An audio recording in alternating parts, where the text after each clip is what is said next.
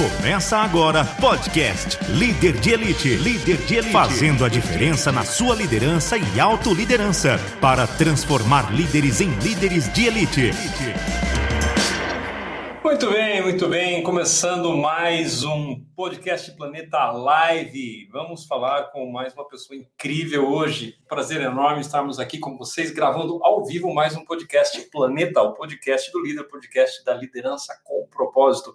Meu nome é Carlos Oi, sou coach executivo empresarial e o seu, sou o seu anfitrião do podcast Planeta. E hoje trazemos uma convidada super especial, uma pessoa que foi difícil a gente conseguir arrumar um horário para encaixar na agenda super lotada dela, para falar aqui um pouquinho com a gente sobre esse tema super relevante. Agora, talvez mais do que nunca, né? Porque muitas vezes, quando a gente pensa em crise, as pessoas pensam em diminuir os investimentos, mas quem está esperto, quem está ligado, na verdade está fazendo investimento agora, porque a hora que a crise passa, no novo normal, sabe Deus se isso é normal, está muito melhor posicionado. Mas sem mais delongas, vamos trazer a pessoa principal aqui desse programa, grande Camila França. Um prazer enorme estar aqui com você.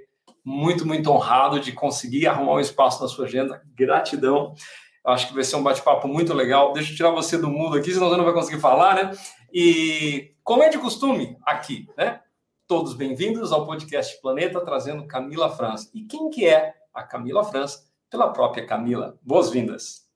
Oi, Carlos. Boa tarde. Boa tarde para sua audiência também. Muito obrigada pelo convite, fiquei bastante lisonjeada. Você que atende tantos executivos aí. É, nos conhecemos já há alguns anos, da época que eu também atuava nesse meio do coaching, mas agora decidi ficar focada realmente na minha questão de empresária. Então, sou Camila França, tenho 35 anos, uh, eu atuo nessa área de internacionalização de empresas desde 2005 já tivemos algumas crises, já viajei aí mais de 30 países para poder fazer trabalhos de prospecção, inteligência de mercado, e acabei me especializando basicamente em pequenas e médias indústrias do Brasil que querem exportar os seus produtos e não sabem como fazer. Então, eles contratam a gente, a minha empresa, que é a FX Brasil, e fazem uma espécie de outsourcing do departamento de exportação. Então, a gente assume e vai para a rua, bater de porta em porta, levando catálogo, apresentando produto, abrindo mercado, enfim, fazendo todo o dever de casa que a gente tem que fazer para conseguir colocar um produto do Brasil lá fora. Sensacional, muito bem. Deixa eu aparecer aqui na câmera de novo. E a gente vai falar muito sobre essa questão de internacionalização, mas eu gostaria que você desse um pouquinho mais de detalhes da sua jornada, um pouquinho mais você sabe que aqui dentro do podcast Planetas a gente está muito preocupado com a jornada, com o processo de transformação. Você falou que você estava trabalhando na parte de coach, você tem um currículo invejável, assim, uma experiência incrível, fala várias línguas, poliglota, mas o que, que foi que fez esse chamado seu, no seu propósito de ajudar com os processos de internacionalização? Que momento que você percebeu, não, é isso aqui que eu quero fazer, pelo menos pelos próximos anos, próxima década, não sei. Mas o que, que foi esse momento que para você foi esse grande chamado para trabalhar com isso? É, eu fiz, eu sou formada em relações internacionais, né? E uma das minhas grandes vontades era ser diplomata. Haja vista que não, não era possível, porque a carreira de diplomata ela tem alguns desafios que me impediam na época de me dedicar exclusivamente a isso. É, e aí eu acabei indo para esse setor mais business, e aí eu, eu fiquei um tempo trabalhando numa pequena exportadora que a gente chama uma trading company, que essas empresas que compram produtos, consolidam e mandam para fora do país.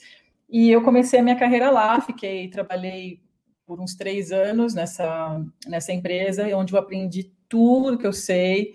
É, aliás, são pessoas super queridas aí a qual eu devo muito.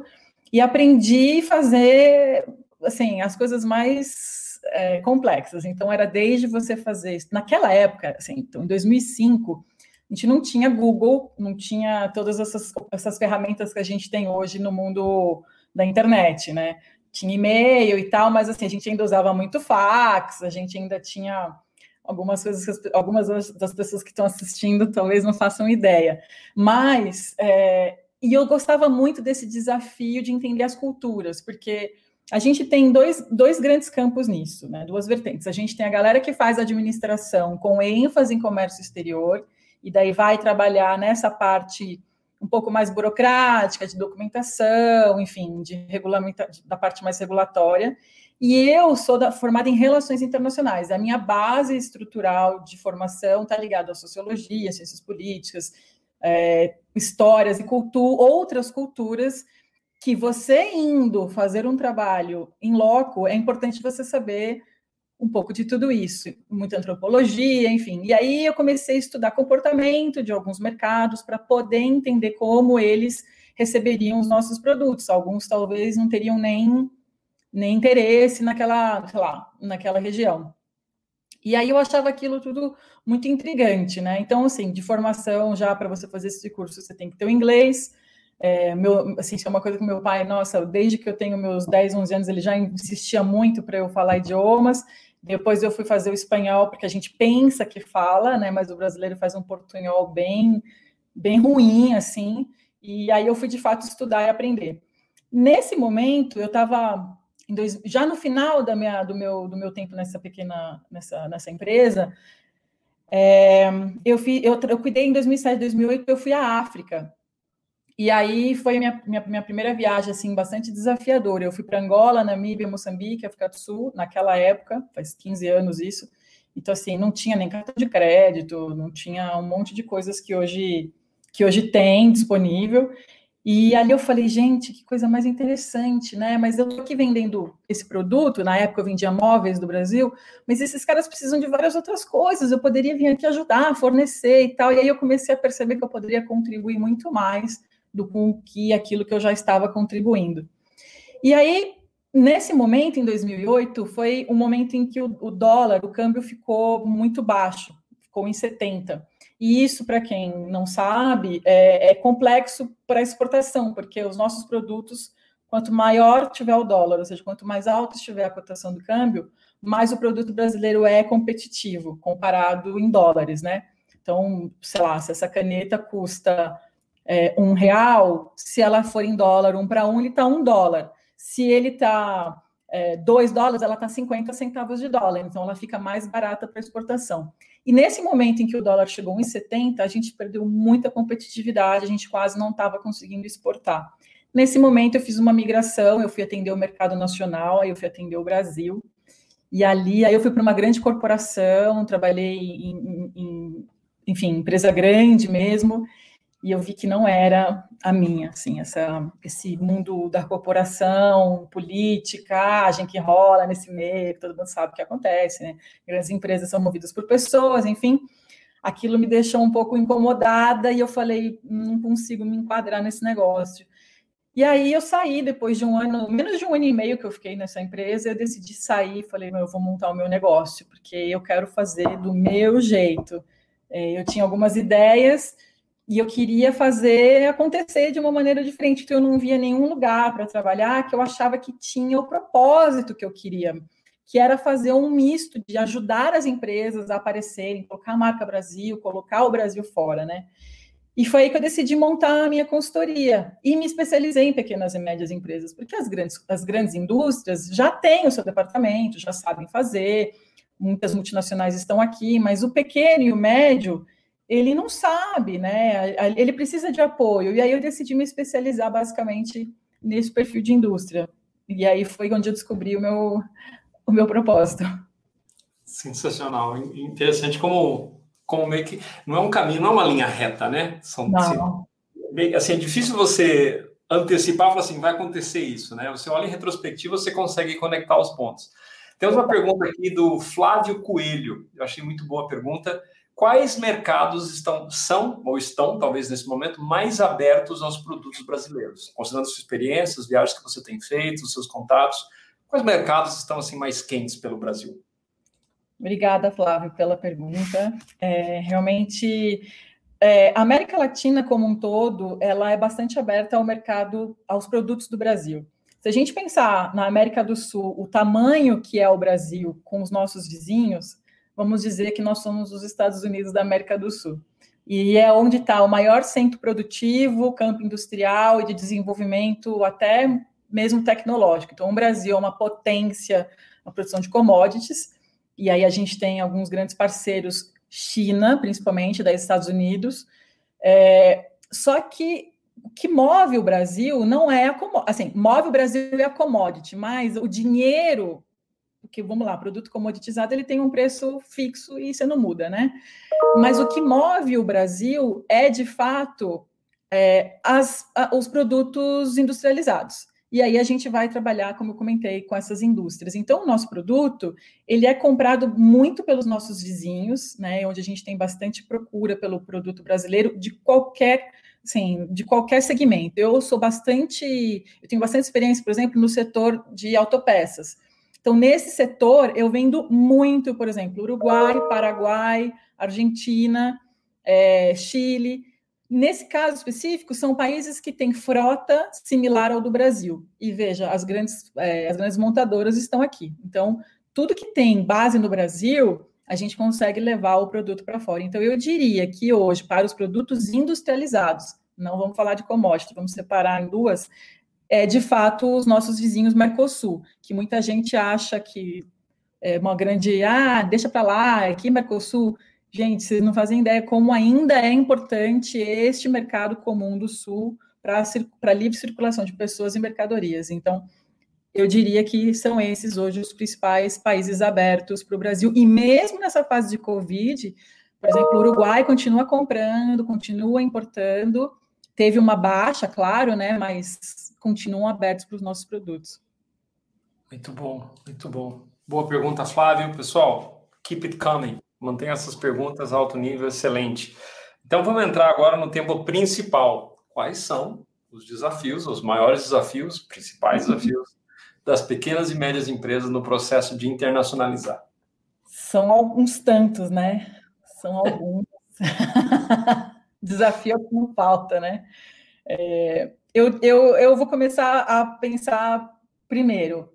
Vamos pensar em mão de obra especializada.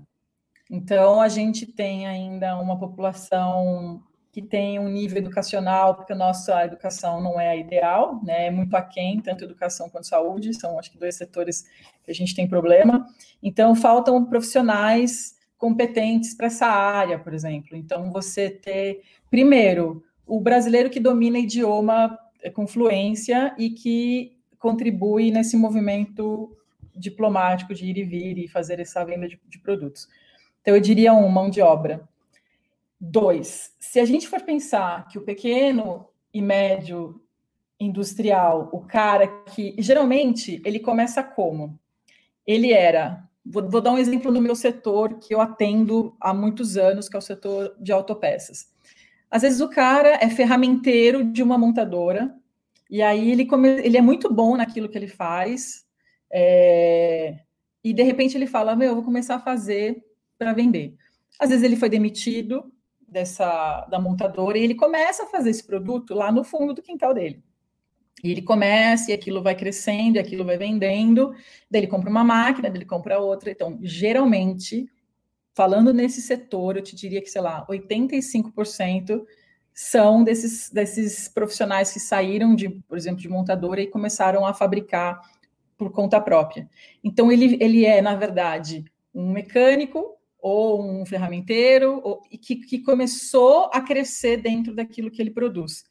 Só que ele, quando ele, ele, ele vira uma indústria, e aí ele tem que controlar absolutamente tudo. Então, ele tem que controlar a fábrica, ele tem que controlar o financeiro, o administrativo, a gestão, é, a gestão de pessoas, ele tem que tomar conta de muito mais coisas do que somente produzir a peça. Então, esse é um grande desafio. Um, a partir é, da inaptidão por, por si só, né, para gerir uma grande indústria para que ela funcione, então ele tem problemas, às vezes problema de caixa, tem dificuldade em fazer o controle de estoque e tal. É, e às vezes também a própria mentalidade de mostrar para ele que não tem só o Brasil que ele pode vender, ele pode vender para outros lugares. Então, às vezes, mostrar para ele que isso é uma oportunidade é um desafio para mim. Enquanto ele tem um produto excelente, mas ele tem alguns dilemas. Um terceiro grande desafio é, é a burocracia do nosso país. Então, alguns dois anos atrás, eu dei uma entrevista para o Estadão e aí estavam entrevistando o diretor de operações da Whirlpool, falando sobre a dificuldade de exportar linha branca, porque tem tanta burocracia, e olha que a exportação ela ainda é muito menos burocrática do que a importação. E aí, mesmo assim, a gente tem uma série de processos. Então, você tem os documentos, você tem, é, tipo, toda a parte tributária, a parte fiscal. Muita gente não sabe que para exportação não incide, não incide impostos então, às vezes acaba vendendo com o preço já com imposto incluso, quando na verdade o governo isenta. Então, a, a, falta de informação, a cadeia tributária, tudo isso é um problema para a gente conseguir compreender. É, desafio logístico. É, então, você tem as indústrias que estão no sul, por isso que o sul e o sudeste acaba tendo muito mais a concentração das indústrias porque ela tem como desovar mais fácil para os acessos aos portos, então Porto de Santos, é, Porto de Itajaí, esses, o, agora também Espírito Santo também tem um está com um grande programa de incentivo para essa parte de exportação e tal. Então nem todo mundo consegue. Agora imagina você ser um produtor de um produto que sei lá vem da Amazônia. Então tem que vir lá de cima, descer. Então você tem um problema nas estradas, a má qualidade na, na, na logística. Então é também um, um, setor complexo. E a instabilidade da nossa economia, né? Porque é difícil você operar nisso. Então, a gente estava no final do ano passado, um câmbio 3,80, a gente chegou a bater quase 6, agora a gente está 5,20, e aí os nossos preços oscilam sempre o tempo todo. Então, a gente também não tem uma estabilidade com relação ao câmbio, que não nos dá uma estabilidade com relação aos preços de venda. É, tudo isso são alguns dos maiores, dos principais desafios aí que eu posso nomear para você. Ah, e falta um ponto importante também. É, eu acho que os incentivos do governo são ainda muito limitados. A gente teve aí semana passada, retrasada, é, o governo liberando uma verba para o Pronamp. Eu mesma estou tentando há algum tempo para colocar recursos nesse momento de pandemia, porque a gente teve problemas, claro, rescisões contratuais ou contratos sendo pago por 50% dos valores e com, com funcionário para pagar. Então, o governo foi lá e liberou um Pronamp. Gente, eu fiquei três dias e três noites tentando no aplicativo do banco conseguir ter a liberação do Pronamp e não consegui. Então, quantos outros também precisariam desse incentivo? E muitas vezes você vai tentar, a indústria vai tentar pegar um, um dinheiro no BNDES, não consegue, porque a burocracia para o pequeno é grande, porque, claro, ele não tem como dar garantia imóvel, muitas coisas, é um cara que está começando, enquanto que às vezes o governo acaba liberando todas essas verbas para as empresas muito maiores. Então, isso o Brasil é muito parcial e ele não dá o devido valor, porque quem sustenta este país é o pequeno e médio empresário, é o que vai gerar emprego na sua comunidade local, na onde ele está atuando, basicamente. Então, são alguns dos grandes problemas que eu posso nomear para vocês. Muito bom, tô, confesso que estou até um pouco mais assustado do que eu já estava antes de começar em relação à questão da internacionalização. Vamos falar agora um pouco dos benefícios, né? Porque a gente já falou todos os desafios, agora que a gente tem total clareza do que pode vir a acontecer e provavelmente vai acontecer, né? Como diria a lei de Murphy, né? Se pode dar um problema, vai dar um problema. Quais são os motivadores para o micro, micro não, pequeno e médio empresário brasileiro para atuar nesse processo. E aí, se você quiser já dar o gancho, quais seriam os primeiros passos para esses empresários, empresários começarem a, a internacionalizar seu negócio, a começar a exportar? É, os principais, acho que assim, um grande motivador é que o governo apoia, dando isenção dos impostos. Então, o empresário que no Brasil vai pagar PIS, COFINS, ICMS, tudo isso que ele vai incidir sobre o produto, essas RTs aí que tem, é, enfim, que vai se sobretaxando dentro dos estados e municípios, não existe para exportação. Então, ele vai simplesmente pegar o valor do produto FOB, que a gente chama, né? FOB no, é o free on board. Eu entrego no porto a mercadoria liberada para exportação. Então, esse preço FOB é tão somente o preço do produto com a margem do, do empresário. Todo o resto, aí você pega, divide pelo câmbio e, e vai, claro, colocar ali os custos de embarque e tal. Então, é uma conta simples e que o governo dá essa isenção. Outro grande é, incentivo que eu posso nomear é, existe uma chama drawback, né? O drawback é o quê? Muitas vezes as empresas importam insumos. Então, sei lá, você pode importar. É, vou, vou, dar um exemplo assim de um cliente que eu atendo, tá? Ele, ele é uma fábrica de vidro e trava elétrica. Ele compra o micromotor que vai nas travas elétricas automotivas, ele importa da China. E aí ele, ele só que ele importa o insumo e ele faz todo o processo manufaturado aqui. Quando você importa um insumo para de fato produzir no Brasil, o governo fala o seguinte: empresário, quando você importar este produto, você não precisa pagar o imposto de importação e os demais encargos que você pagaria por, por, essa, por essa importação. Desde que você comprove para mim que você está exportando. Então, eu compro aquele lote de micromotores, digo para o governo que eu vou fazer um drawback, que eu vou exportar isso, então ele não, ele não me cobra esses impostos. E aí você vai, manufatura, ou seja, você consegue ter um baita ganho é, por não ter que pagar por esses impostos, porque você vai manufaturar no Brasil e vai mandar de volta. Então, isso é, ajuda muito é, em dar um pouco mais de competitividade e condição para o empresário. É, eu sempre falo que o Brasil é bastante grande, somos 200 milhões de habitantes, ou seja, a gente tem um, um, um, um país super consumidor aí, que é muito atrativo, é, mas nós somos um país que temos as nossas dificuldades financeiras, econômicas, instabilidades políticas, que a gente já sabe, né? A gente vem de impeachment, a gente está passando por um governo, teve um governo provisório, agora a gente está tendo é um governo que tem suas, suas limitações, e aí a gente tem que enxergar o que seria importante eu não depender unicamente deste mercado.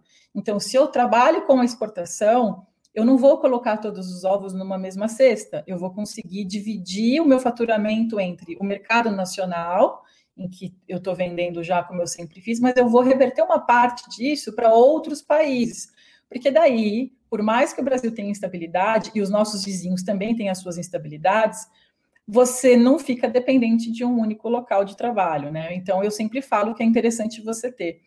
E como o Brasil, vamos lá, é, eu diria que o Brasil, a Argentina, um, um pouco mais, e a Colômbia, talvez sejam os países que têm um parque industrial representativo que realmente produz é, manufaturados e tem condição de competitividade.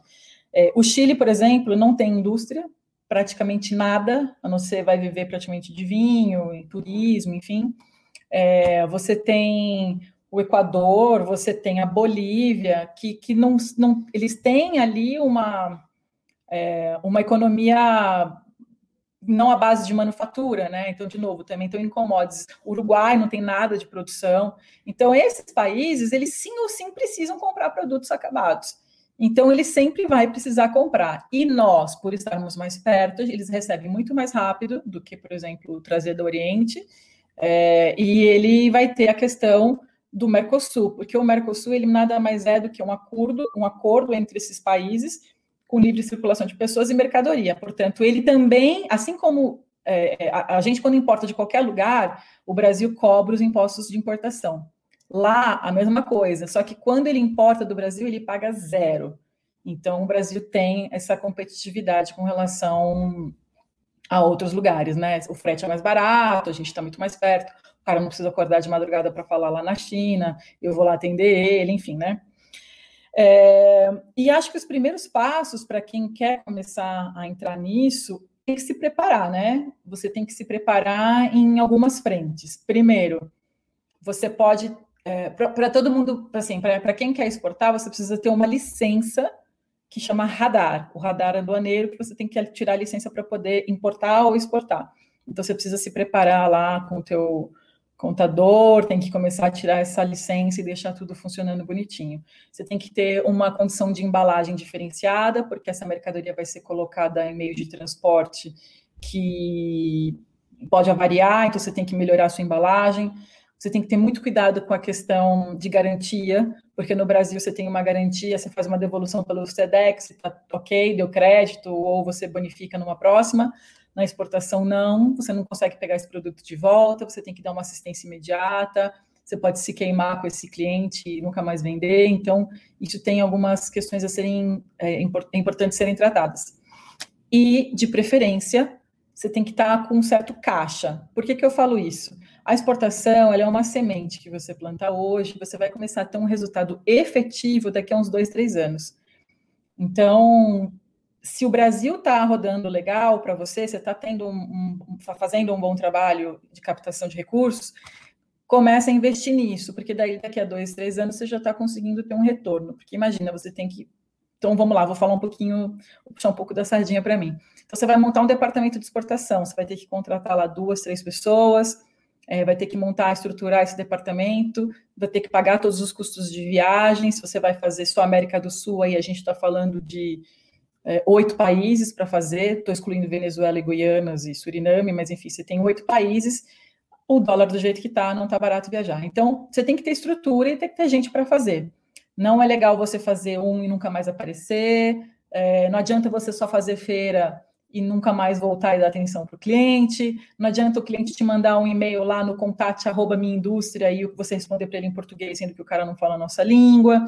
Então a gente tem que ter todos esses preparos, ou seja, eu vou atender adequadamente o meu cliente, eu vou falar a língua dele, é, eu vou tentar entender como que funciona a política de importação do, do, do local que ele está. Então, por isso, uma empresa especializada como a minha, eu já tenho um time de vendas, a gente já pega o produto, já vai fazer todo o desenvolvimento de mercado e sai infinitamente. Assim, a gente tem até sai por menos de um terço do valor terceirizar, né, do que você montar o próprio departamento. Então, você pode começar terceirizando, mas comece, faça um contato, veja uma forma é, mais é, não tão custosa em investimentos, mas que você tem hoje caminhos possíveis para começar a exportar o seu produto, porque o mundo é muito grande. Eu falo da gente começar pelos vizinhos, mas depois você pode estar atuando no Oriente Médio, você pode estar vendendo mesmo para os Estados Unidos e Canadá, para a Europa, tem bastante demanda. Tem produtos do Brasil que o europeu ama de paixão, por exemplo, linha de cosméticos da Amazônia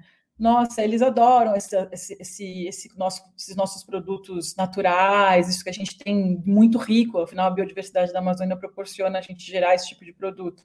Então, tem muitos caminhos possíveis, eu acho extremamente vantajoso você não depender só de um, de um mercado, né? E você fazendo minimamente uma condição de preço, é, um funcionário que fale o idioma e que consiga começar a fazer esse movimento, você já pode começar a fazer umas viagens, enfim, fazer um trabalho nisso. Muito bacana, muito bom, ótimas dicas. Pessoal, anotem aí, depois assistam o replay e não deixem de se inscrever no Podcast Planeta, porque você vai receber quando a, o áudio já estiver editado. É a vantagem de a gente estar fazendo ao vivo que a gente consegue fazer interação. Ah, o formato do podcast vai ser um pouco diferente. Temos mais uma pergunta aqui do Flávio. Uh, quais os passos para confiar em informações de um país estrangeiro? Por exemplo, carga tributária, prazos aduaneiros, algum órgão ou entidade que possa ajudar nesse sentido? Excelente. É, a questão passa pelo seguinte: o Brasil tem. É, a gente tem dentro do governo federal um órgão chamado APEX, que é a Agência para Exportação. Então, a APEX, que fica lá em Brasília, é, e recebe também verba do governo federal, que é uma das agências que fomentam a exportação de produtos do Brasil.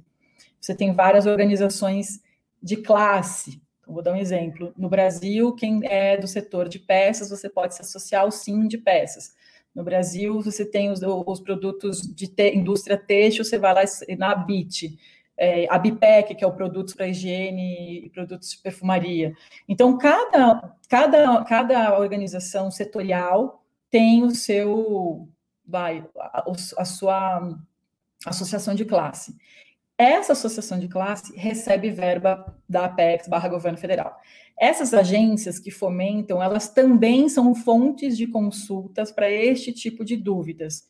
Então, você pode, por exemplo, tentar via Apex ou via Câmara de Comércio, por exemplo, você quer fazer negócio com o Chile, você vai na Câmara de Comércio Brasil-Chile e tenta pegar informação sobre esse mercado. Olha, eu estou com dúvida, como é que eu faço e tal. Então, sempre tem as associações de classe de cada produto que você está vendendo, então, do seu setor de trabalho, de atuação. Você tem as agências do governo dentro da Apex que também podem responder ou contribuir para isso, ou te indicar quem pode fazer isso.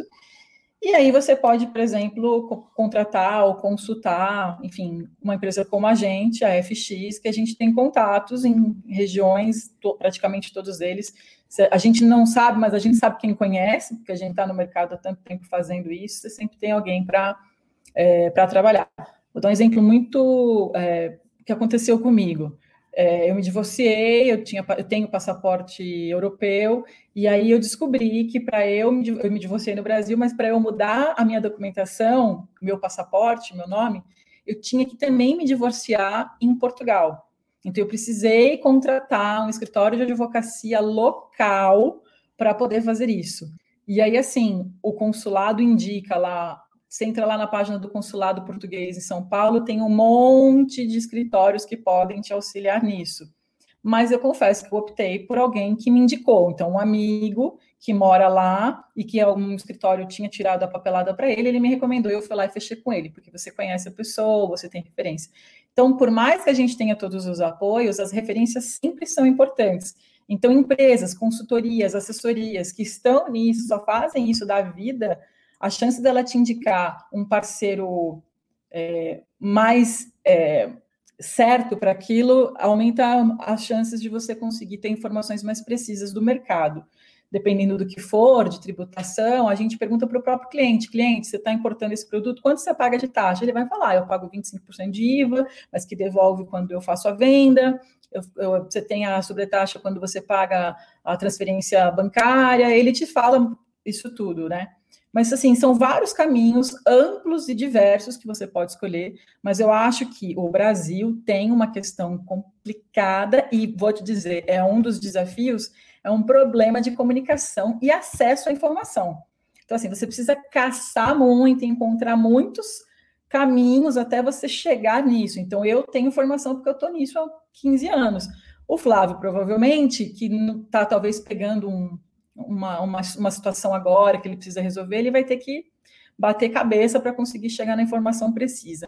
Mas, basicamente, toda e qualquer informação que você queira sobre o seu setor, você pode encontrar na sua associação de classe e dentro do governo federal, na Apex, Agência para Exportação, você pode entrar lá e ter algumas informações que você precisa. Eles têm um, um atendimento bastante responsivo, assim, eu não tenho. É, é um órgão muito sério, funciona muito bem para o Brasil estão com corte de verbas, é, como vocês podem imaginar, mas sempre funcionou muito bem. É uma agência muito séria.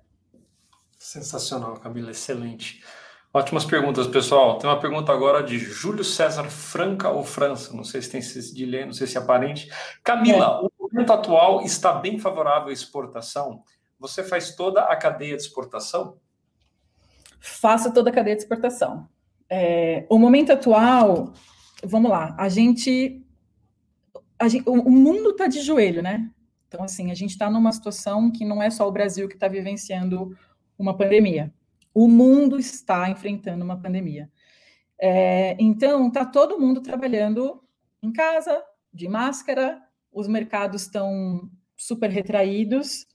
É, o que eu posso dizer assim, Vamos, de novo, né? É, é, difícil, às vezes, eu. Vocês desculpem se eu só dou esse exemplo do setor autopeças, porque é onde eu estou e é onde eu tenho propriedade para dizer. Então, eu vou falar daquilo que eu hoje tenho certeza.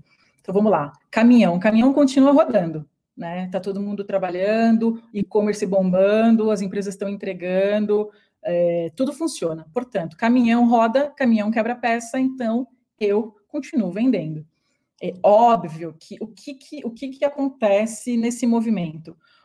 O cara que é o importador da peça, antigamente ele era muito comum e é o, o ideal é que ele tenha estoque disponível para que essa entrega seja rápida. Hoje, estoque é dinheiro parado. Portanto, é, você investir o dinheiro que agora não está circulando neste momento que nós estamos vivendo, que o mercado está retraído, você não está comprando, você não está saindo de casa, enfim, estão muitos desempregados, muitos não estão recebendo, estão recebendo 50% dos seus salários. Então, o, o, a, a, intenção, o que, que acontece? O importador, ele começa a não fazer estoque. Então, ele vai comprar só o necessário. Então, a gente vem percebendo uma tendência a diminuir o volume de compra, mas um pouco mais frequentes. Então, antes aquele importador que comprava, sei lá, 20, 30 mil dólares, ele vai fazer um embarque de 10. porque ele não vai despender todo o dinheiro dele neste momento, porque ele não sabe como é que está a situação dele amanhã. Então, é, é uma situação que a gente está percebendo. Agora, a gente, os meses de março, abril, maio, realmente foram super, super difíceis, assim, foram realmente, a gente sentiu, o mar parou, assim, virou lago. Depois a gente começou a sentir maio, junho, julho, a coisa retoma, inclusive no Brasil. É, tem vários profissionais que eu conheço que trabalham que o Brasil voltou a comprar, está aquecendo. Então a gente começa a perceber. Então, o momento é propício? Depende. Depende do ponto, depende da vista. Depende do ponto, porque depende de onde você está querendo vender. Então, alguns países foram menos afetados. Como eu comentei, o Uruguai, vocês podem olhar, quase não teve casos, teve, sei lá, muito poucos casos. A Argentina estava ameaçando voltar para a fase 1, o Paraguai teve menos. O Chile está enfrentando uma crise política econômica, né? Desde o ano passado, a gente vem percebendo, e começo desse ano, e tem alguns casos de pandemia. O Equador está super complexo, como, como o Brasil, vocês devem ter visto nas matérias. É, as pessoas carregando os corpos na rua, porque falta sistema funerário. Então, depende para onde você quer vender. E quando eu falo depende da vista, é porque, já que neste momento a gente está sem conseguir viajar, eu falo pela minha empresa, então tá, eu não vou conseguir para a rua vender, o que, que eu vou fazer? Eu vou encontrar novas formas de fazer venda, via e-commerce, vou contratar gente no local para poder trabalhar. O novo normal, como o Carlos falou no começo, ele vai ser novo para todo mundo. Então, está todo mundo aprendendo a fazer novas coisas. O que a gente tem que tentar é enxergar aonde eu atuo, quais as possibilidades eu tenho para andar para frente. Agora, eu não vou ser nem um pouco fantasiosa aqui e longe de mim querer romantizar essa situação. Você, pequeno e médio empresário, eu sei a sua dificuldade, porque eu também sou. Então, talvez nesse momento se você não quebrar, se você conseguir se manter, é, mesmo que a sua empresa não dê lucro, se a sua empresa empatar, eu já acho que a gente está tendo um sucesso. Então, assim, quem conseguir sobreviver para essa fa desta fase, sem quebrar e sem, né, tiver que ter pego recursos, enfim, já vamos considerar isso como um sucesso do momento, porque ninguém vivenciou. Então, se você conseguiu passar por isso, seja um, um super vencedor.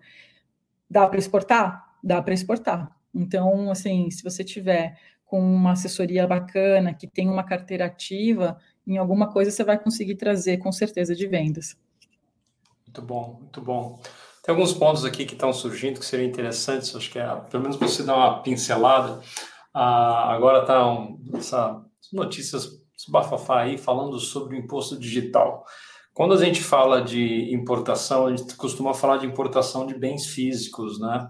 Ah, mas tem a questão também de importação de sistemas, né? Importação de serviços, aqueles que não são tão tangíveis. Como é que muda? Ah, quais seriam os seus pontos de, de, atenção em relação a isso? O que, que a gente pode esperar do ponto de vista de legislação? Ainda eu sei que não é especificamente a área que você vem, vem trabalhando, mas provavelmente você está muito mais informada sobre isso do que eu e qualquer outra pessoa aqui na audiência. O que, que muda no processo, né, no, no, no e-commerce, quando quem entrega é um infoproduto, é uma prestação de serviço, uma consultoria online, versus uma importação física? Com certeza, o processo é diferente, né? Total. É, o processo de importação de mercadoria, ele é infinitamente mais burocrático, porque a gente tem um, uma, vou falar o português, uma parada chamada contrabando. Então, tomar cuidado com isso, porque é, isso existe e, assim, a gente também não pode romantizar tudo, como eu falei. Então, é óbvio que a exportação e circulação de mercadorias sempre vai ser o foco de muito mais atenção. Outra coisa, ainda existe uma prática, não vamos, não vamos nos enganar, de fazer o tal do meia fatura, meia nota, aquelas coisas. Então, isso também é, quando envolve mercadoria, é muito mais complexo. Então, haja vista todo esse nosso cenário, porque se a gente revertesse para o bem tudo aquilo que o ser humano inventa para tirar vantagem, a gente estava talvez numa situação muito melhor. Mas vamos lá, como diz meu pai, não existe jeito de fazer a coisa, não existe jeito certo de fazer a coisa errada. Nesse caso da tributação, ainda é, não está claro. É, eu sinto que esse assunto ainda vai, vai ter bastante desdobramento, porque você não consegue simplesmente passar uma régua e colocar daqui para cima ou daqui para baixo. Você tem várias outras situações. Eu vou falar sobre o, o, que eu ando fazendo. Eu vendo muito estudo de mercado, por exemplo, é, indústrias estrangeiras, tipo indústrias turcas, indústrias é, dos Estados Unidos, às vezes me, me, me, encomendam pesquisas de mercado dessa da, da América da América Latina, inclusive Brasil.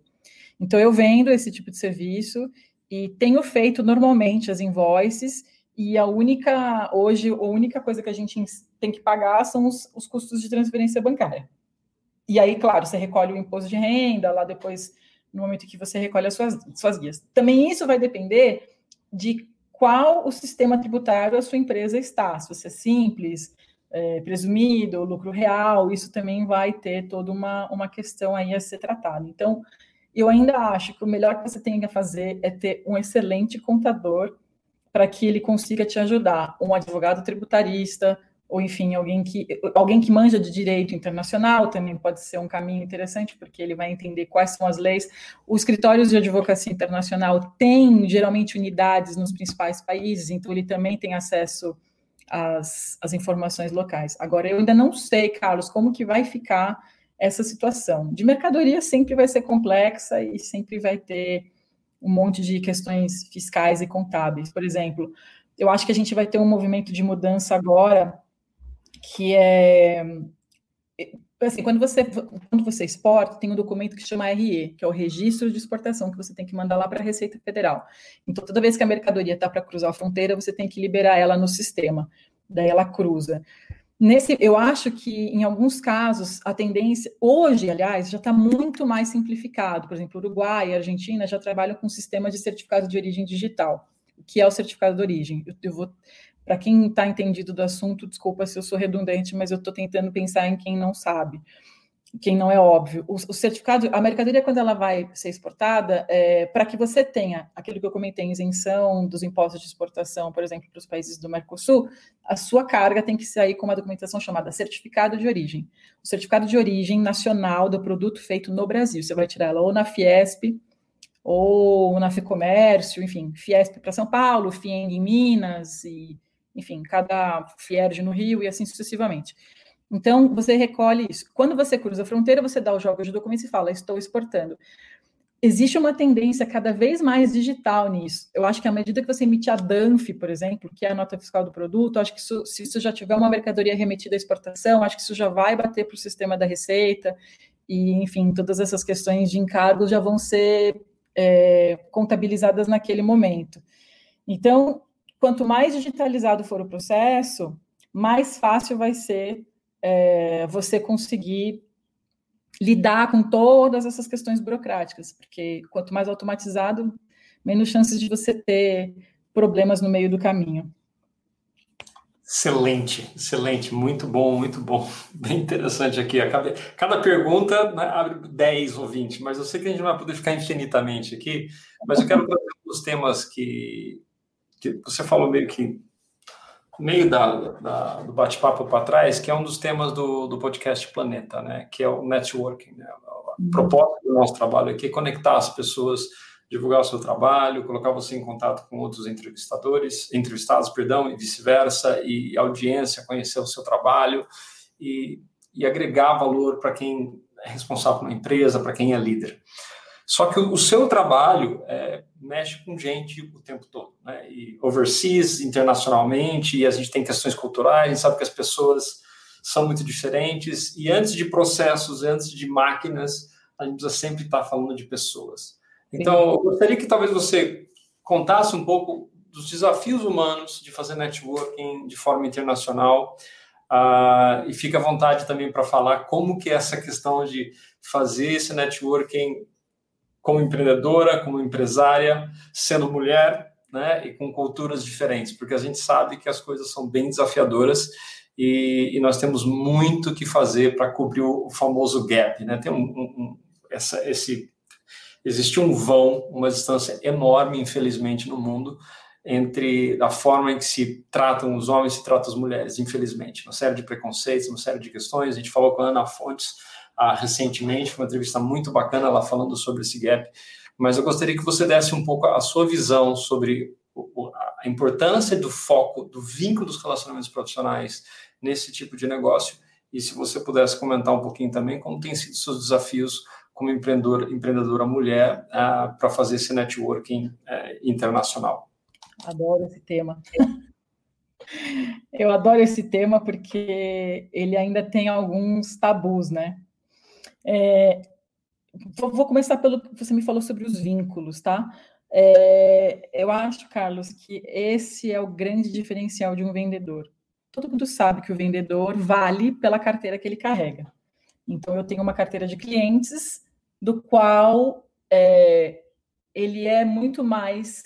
Eu sempre falo, o cliente ele é é, fiel muito mais a quem vende do que ao que ele compra. Então, eu tenho passagem ao longo desses. A FX esse ano, em outubro, faz 10 anos. Então, assim, nesse momento eu atendi, tipo, várias empresas que ou que concorriam entre si, ou que eram produtos é, que não concorriam, enfim. E eu sinto que o meu cliente, ele fala, olha, agora eu estou vendendo isso. Ele fala, ah, que bom, eu quero comprar então. Então, a, a, o vínculo que a gente cria com o cliente, ele é extremamente importante. E eu diria que ele é o grande diferencial do atendimento. Porque, de certa forma, quando você pega um produto do Brasil, de uma, uma mercadoria que talvez que ele não conhece, é, ele confia na persona, né, que está indo até ele e que senta na frente dele e faz a negociação daquele pedido, por exemplo, que está fazendo a apresentação do produto. Então, é, é, esse vínculo que a gente cria com o importador e ele saber que você vai resolver se ele tiver um eventual problema, isso deixa ele muito seguro, que é uma das grandes diferenças de você comprar, sei lá, vamos falar na, em alguns casos, você comprar pela internet, você comprar na loja, de você fazer a sua movimentação via bankline via online do que você ir lá ser atendido pelo seu gerente. Então, são coisas que sim fazem diferenças. Em alguns setores fazem mais do que outros, mas eu acho que no geral isso é um grande diferencial. Eu sou eu sou um, uma pessoa que, que adora com, adoro gente. Se eu não gostasse, eu não estaria trabalhando com serviços, porque uma empresa de serviços ela serve pessoas. Então eu vou servir alguém e aí por isso eu tenho que saber o que eu estou fazendo e é uma coisa que eu, que eu gosto de fazer. Então, quando eu pego uma assessoria, que eu vou servir a essa indústria, essa pequena empresa, eu vou tentar dar a ela tudo aquilo que ela precisa para poder se projetar, por exemplo, na exportação. E isso também é ligado ao propósito. Dentro desses desafios, óbvio, então vamos lá. É, o Brasil, o Brasil já está muito acostumado é, a ter mais mulheres no comando. Assim, a gente ainda é um país machista, ainda tem diferenças, sim, de tratativas. É, também acho importante dizer que, dentro do meu ponto, é, da, do meu ponto de vista, mulher branca, loira, classe média alta, eu posso, média, média alta, eu não posso dizer que eu não sofro. Eu sofro, mas eu sei que eu sofro muito menos do que outras do que outras pessoas, outras mulheres em outras condições sociais. É, mas eu já vivi? Já vivi. É, já vivi de estar tá visitando um cliente e aí ele chamar para jantar e, e ele te assediar a noite inteira num jantar, tentando fazer você né, ter alguma coisa com ele. É, alguns países, como por exemplo os países árabes, são países ainda extremamente machistas, são países que não te cumprimentam, então assim, você tem que, até, é por isso que eu falo que entender da cultura é importante, assim, você não vai dar a mão pro, pro, pro cara na hora de você fazer a venda, porque ele não te cumprimenta. Muitas vezes eu já fui, eu tinha um sócio até dois anos atrás, e aí muitas vezes a gente atendia o pessoal árabe e ele olhava para ele, assim, olhava para o meu sócio, ele não olhava para mim. Então, é, isso a gente ainda encara e enfrenta sim. É, há 15 anos atrás, quando eu comecei, era muito engraçado, porque é, alguns clientes falavam assim: ah, vai chegando aí a namorada do Ronaldo. Porque, assim, só é futebol e mulher é, loira, ela só pode ser mulher namorada de jogador. E eu falo: não, eu sou uma empresária, eu tenho um negócio. Isso eu tinha 25 anos, então é, são coisas que a gente vai com o tempo aprendendo a lidar. A maturidade, você vai ficando mais velha, você vai lidando melhor com tudo isso, mas a gente ainda enfrenta. Eu tenho um time só de mulheres. Não que eu só contrate mulheres, porque eu quero uma empresa de mulheres. Não, aconteceu, meu time é 100% feminino, e a gente, e eu tento preservar muito elas nisso, para não caírem nessas armadilhas. Então, infelizmente, a gente não, eu, por exemplo, eu, eu recomendo e também não me sinto livre, eu, eu não aceito jantar com cliente, por exemplo. Eu almoço, às vezes o cliente vai lá no nosso hotel, sei lá, para pegar uma mercadoria, ou às vezes uma reunião rápida, marca no café da manhã. Mas a gente evita, ainda hoje, em 2020, a gente ainda evita aceitar sair para jantar com clientes. Porque numa dessa você perde cliente, numa dessa mistura as bolas, sabe? Aquela coisa toda. Então ainda acontece. E o vínculo, como a gente fala, o mesmo vínculo que nos une, às vezes embanana a compreensão. Não, eu, eu tipo assim, eu não estou te dando mole, entendeu? Eu estou só sendo legal, estou sendo digo, gentil com você, estou querendo te atender bacana. Então, ainda acontece. É, o grande ponto é tentar. É, a postura é fundamental nessa hora, né? Então, a gente tem que chamar o mínimo de atenção possível para que o seu produto apareça muito mais, para que a sua venda se sobressaia ao que você está usando. Então, são coisas que a gente ainda tem que lidar, não tem jeito. A China ainda, nossa, quando eu fui para a China em 2010, as pessoas queriam tirar foto comigo, eu achava aquilo surreal, assim, porque era uma mulher sozinha trabalhando, fazendo uma feira, é, eu fui sozinha, então eu faço tudo sozinha, desde sempre. Então, são desafios que a gente enfrenta e que, vamos combinar, né, Carlos? Nem todo mundo dá conta, nem todo mundo gosta ou tem esse perfil. Então, por isso que eu falo, é um perfil bastante diferenciado para a gente conseguir lidar com essas situações meio adversas aí. Gratidão aí pela, pela contribuição, por dar essa percepção e pela vulnerabilidade, né? Todo mundo está disposto a falar sobre isso, né?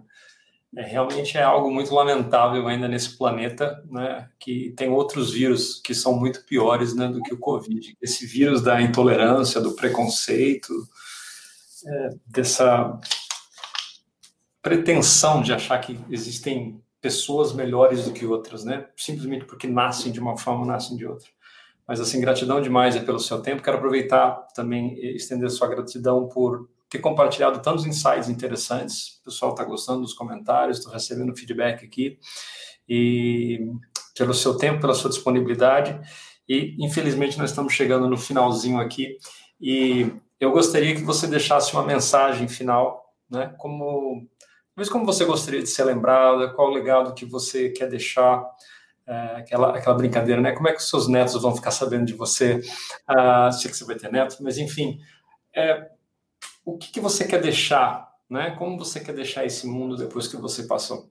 Eu acho que isso sempre traz uma mensagem de esperança para as pessoas, sempre traz uma mensagem para que a gente continue. Apesar de todos os desafios, tem pessoas decentes, humanas, que estão levando o bem para as pessoas, fazendo um bom trabalho, como você falou, né? Nós, prestadores de serviço, nós prestamos serviços a outras pessoas, até outros seres humanos. Né? Então, eu, eu, encerro aqui. Eu agradeço a todos, a participação de todos os que participaram ao vivo, que mandaram comentários, uh, fizeram perguntas. E eu deixo você para encerrar aqui o podcast para a gente com a sua mensagem. Pois é, eu que agradeço, Carlos. É, a gente já se conhece há algum tempo, você já atendeu, inclusive, time, né? Meu marido tinha um time que vários deles foram seus, seus seus clientes, você realmente é um cara diferenciado e esse é, todo esse seu movimento de disponibilizar informação para as pessoas, né, é uma forma bastante de uma forma acessível, nada mais é do que democratizar o acesso às informações. Então, eu fico muito agradecida. É, e eu queria dizer, bom, como eu falei, eu vim aqui para servir vocês, é como disse o, o Carlos, a vulnerabilidade é uma questão que todos nós temos. Eu, eu aprendi a lidar com ela e colocar à disposição das pessoas aquilo que eu já vivi para ver se eu consigo ajudá-las a passar de uma forma mais amena ou, ou não passar até, né? Evitar os mesmos erros. Afinal, aprender com o erro dos outros é muito mais fácil do que aprender com os nossos, né? Então, a minha mensagem para você, pequeno e médio empresário, assim, os desafios são muitos. É, a gente sabe que a taxa de falência das empresas nos primeiros, no primeiro ano é mais de 40%. Em 10 anos, ao menos duas, três vezes você vai quebrar. A FX já quebrou, por duas vezes, e eu estou aqui. Eu digo a você que todo o esforço vale a pena.